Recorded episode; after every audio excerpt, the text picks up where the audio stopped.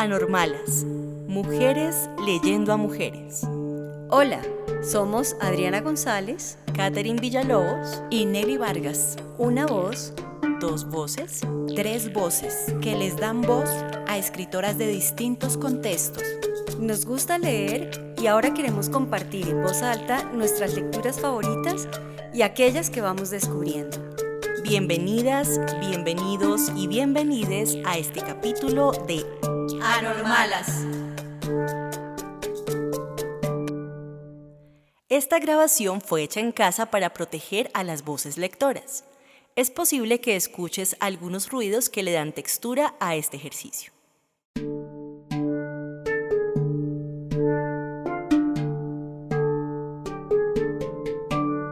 Cerramos la cuarta temporada con el segundo capítulo especial de poesía. Leeremos a cuatro poetas, Gina Saracheni, María Mercedes Carranza, Estefanía Almonacid y Anne Carson.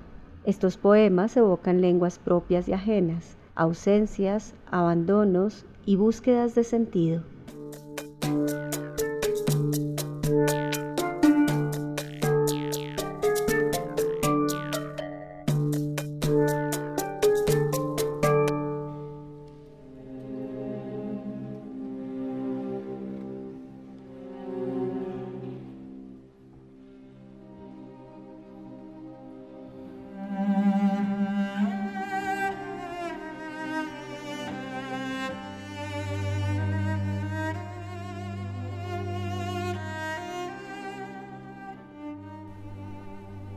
Gina Saracheni, poeta venezolana. Me entristece la casa. Me entristece la casa sin el paso de la madre que regaba las orquídeas con la paciencia de quien conoce la espera. La casa donde la luz era una medusa inmensa que nadaba entre nosotros. La casa abierta para que el padre regresara cada tarde como si volviera a su tierra. No sé cómo habitar esta orfandad, sin flores, sin medusa, sin idioma.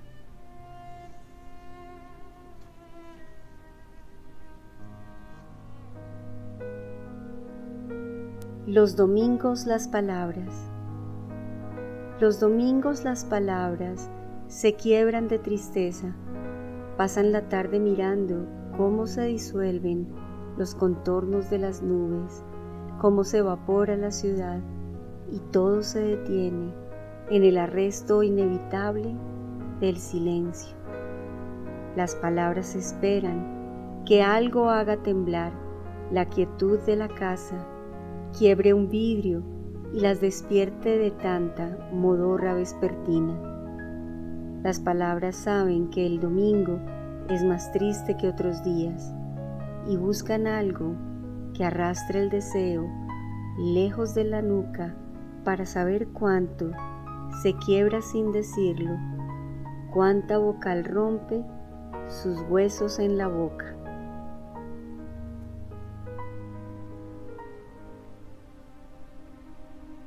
Las casas mueren cuando se vuelven árboles. Las casas mueren cuando se vuelven árboles, cuando una mancha vegetal las recubre y convierte en jardines verticales. De sus ventanas brotan raíces que rozan el filo de las nubes. La casa muere con el verano en la garganta. Hubo luz un tiempo en esa casa. Hubo vidrios limpios que acogían una mano temerosa de que el viento los quebrara. Hubo niños oliendo a pinos y olivares, y una puerta grande donde entraba todo el pasado y su memoria. Los muertos regresan a la casa, hablan una lengua incomprensible y levantan el polvo acumulado de los años. Puede que aquí el tiempo se detenga y solo exista el instante en que la casa se torna un paisaje fugitivo. Todo se mueve en su cuerpo de piedra hasta la hoja más pequeña que se asoma a la intemperie y se abandona. No hay de dónde sostenerse para seguir de pie ante la casa, para no caer delante de sus ruinas y volverse una planta más que la recorre. No se puede mirar tanto pasado sin perderse en el hueco vertical de sus paredes. No se puede mirar en ese quiebre sin pensar que alguien fue feliz en esta casa, alguien aferrado al canto de los grillos.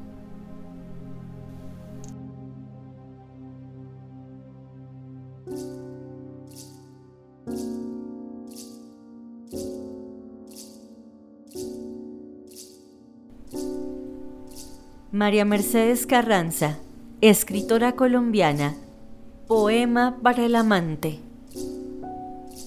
De repente el silencio se abre, lo mismo que se aparta la niebla con el soplo del viento, y deja paso a un camino claro, en el que una cáscara de arroz puede brillar más que el sol.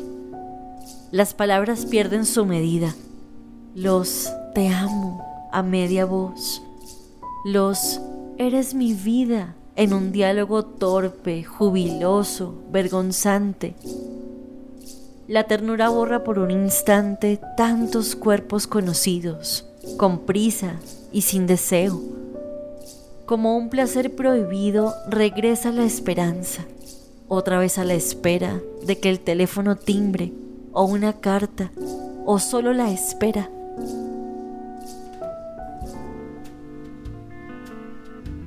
Envío.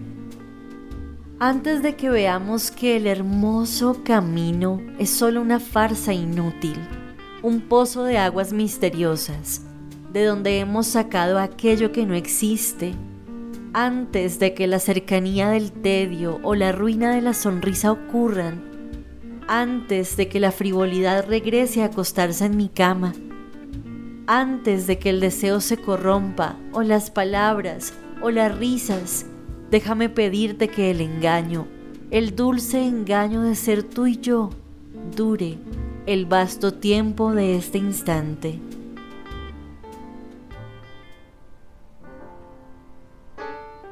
El oficio de vestirse. De repente, cuando despierto en la mañana, me acuerdo de mí. Con sigilo abro los ojos y procedo a vestirme. Lo primero es colocarme mi gesto de persona decente. Enseguida me pongo las buenas costumbres, el amor filial, el decoro, la moral, la fidelidad conyugal. Para el final dejo los recuerdos. Lavo con primor mi cara de buena ciudadana. Visto mi tan deteriorada esperanza. Me meto entre la boca las palabras. Cepillo la bondad y me la pongo de sombrero. Y en los ojos esa mirada tan amable. Entra al armario, selecciono las ideas que hoy me apetece lucir. Y sin perder más tiempo me las meto en la cabeza. Finalmente, me calzo los zapatos y echo a andar.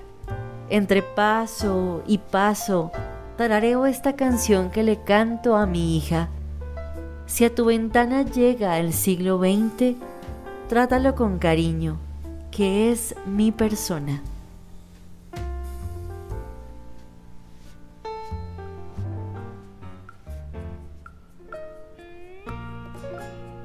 Estefanía Almonacid, escritora colombiana. Sabiduría sonora. Avísale que fui a conocer al sastre que los boleros salen de mi boca y retienen el llanto, que he tejido los silencios para tener un atuendo digno de luceros.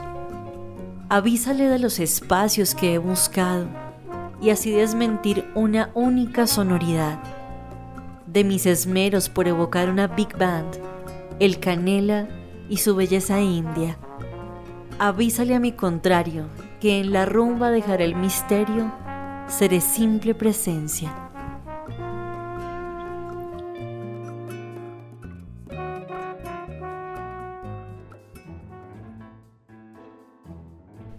Anne Carson, poeta canadiense. La belleza del marino. Poema 5. Aquí está mi propaganda, una, una, una, aunándose en tu frente como gotitas de pecado luminoso. Como tantas esposas, propulsé el marido hasta la divinidad y ahí lo sostuve. ¿Qué es la fuerza? La oposición de familia y amigos no hace más que endurecerla. Recuerdo el primer encuentro de mi madre con él. Mirando un libro que yo había traído del colegio a casa con su nombre escrito en la guarda, dijo, no me fiaría de nadie que se llamara a sí mismo X. Y algo se mostró en su voz, una babel arrojada entre nosotras en ese instante que nunca aprenderíamos a interpretar. Gusto a hierro. Profético. Todas sus profecías se cumplieron aunque ella no pretendía que así fuera. Bueno, es un hombre, dije, y aparté el libro. Esa fue la primera noche, yo tenía 15 años, en que levanté con chirrido lento la ventana de mi cuarto y me escapé a verle en el barranco, hasta el alba caminando bajo los elementos empapados y las declaraciones del lenguaje que está solo y primero en la mente. Me quedé atontada ante ello, contemplé sus viejos oros y los encantadores azules desertando como pavos reales saliendo de jaulas a una cocina vacía de Dios.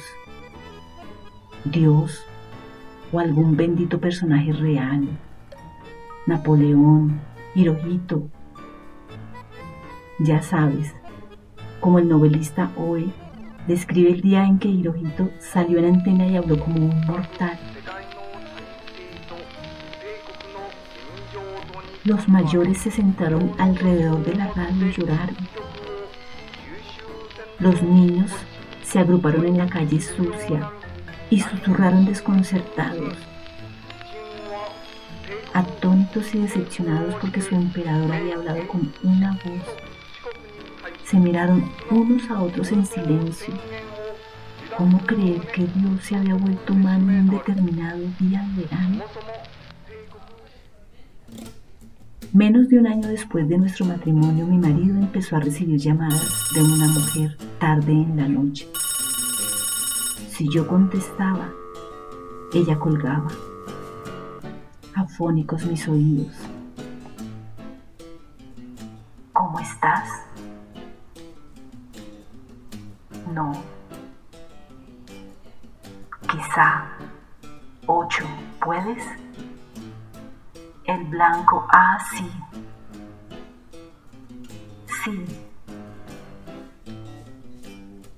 ¿Qué hay más de eufórico, incognoscible, despiadado, alegre que los muros de la carne, de la voz de la traición y sin embargo, todo el rato acunados en una charla más plumbea que el tic-tac de un reloj? Un cachorro aprende a escuchar de esta manera, picar en la plata. Dice hoy que a muchos niños les dijeron, y a algunos se lo creyeron, que cuando terminara la guerra el emperador les limpiaría las lágrimas con su propia mano.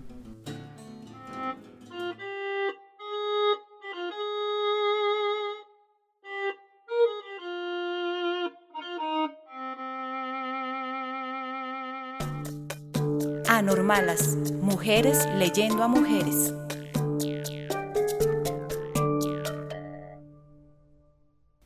Gracias por escucharnos. Encuentra este y otros capítulos en YouTube, Apple Podcast, Spotify y en nuestro blog. Síguenos en Instagram, Twitter y Facebook. Comparte este capítulo con tus amigos. Anormalas, mujeres leyendo a mujeres. Un podcast con sabor de boca que se te queda en la mente y en el corazón.